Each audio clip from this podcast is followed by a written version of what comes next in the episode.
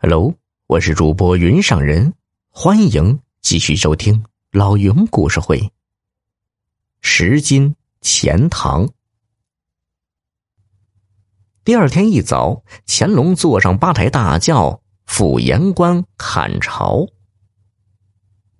盐关在钱塘江的出口处，江边建有一座战鳌塔，历来是观潮圣地。走了两个多时辰，一行人才到达江边。这时呢，观潮人已是人山人海。盐官县令张大人率手下数十人在战鳌塔下恭迎圣驾。离潮水还有半个时辰，张大人跪地奏道：“请皇上留下墨宝，日后刻碑建亭，以求永久纪念。”乾隆皇帝对嘉杭湖平原一向是关心，他数次南巡，其目的之一就是为了检验嘉杭平原河道开挖情况。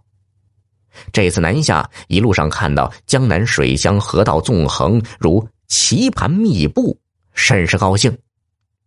所以，当听到张大人的奏请，心下已是答应，只是没有开口说出。而是用手一捋短须，含首一笑。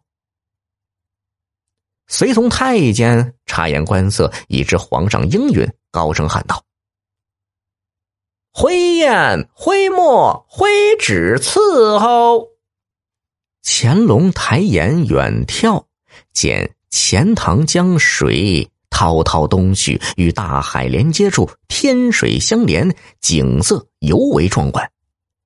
一下触景生情，挥毫写下“江天一”三个大字，嘴里一个劲儿的念着“江天一览，江天一览”，可迟迟是没有落笔。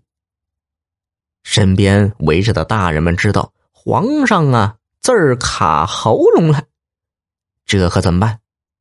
江边成千上万的村民眼睁睁的瞅着呢。如果皇上写不出这个“懒”字，这脸这怎么丢得起呢？可又不能当着这么多人的面告诉他懒字怎么写，那样做不就等于说皇上无能，写不出这个字儿吗？乾隆额头上渗出了豆大的汗珠，然而越是心急，这个字儿啊越是想不起来。就在这为难时刻，近旁忽地走出一个人来。这个人不是别人，正是冯应柳。只见他一撩官服下摆，跪下磕头奏道：“臣金四见驾。”金呢是今天的金，四是一二三四的四。乾隆一愣，心说：“好端端的见什么驾呀？”随后才恍然大悟：“臣金四。”剑四个字的组合，可不与繁体的“懒”字相似吗？乾隆又念了一遍“江天一览”，不露声色的写下了那个“懒”字，随后扶起了冯知县。通过这件事，乾隆心下拿定主意，修复海棠的重任就交给冯知县了。回到石门镇上。乾隆进了龙船，其他官员一律被挡在岸上，只宣冯应柳一人上船。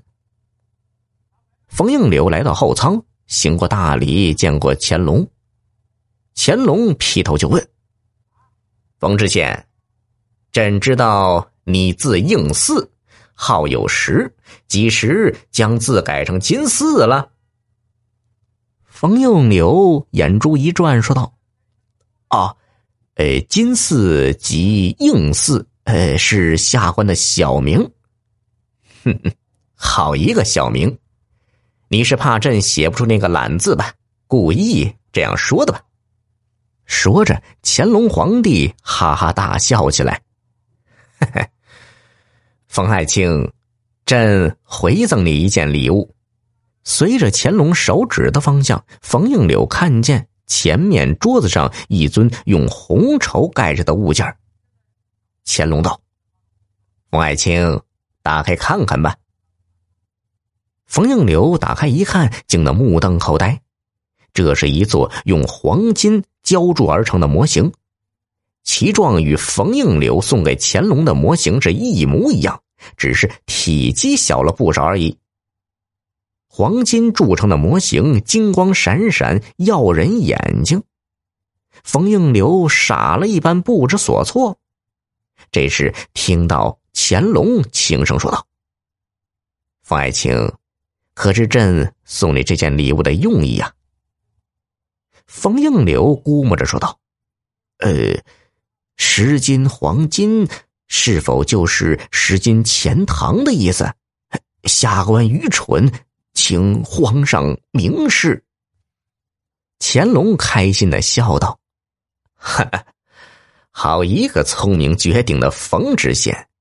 朕就将修复钱塘江堤岸的重任交于你了。”这十金钱塘就作为经费，由你掌管吧。冯应流激动不已，马上跪下谢恩，请皇上放心，下官一定竭尽全力修复江堤，以不辜负皇上对下官的器重。如若皇上下次再来江南，定会看到固若金汤的钱塘江堤的。朕等着那一天。说完，乾隆就让冯应柳下船上岸。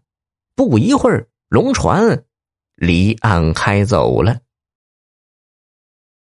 听众朋友，本集已播讲完毕，要多多评论哦，再投个月票，老云拜谢了。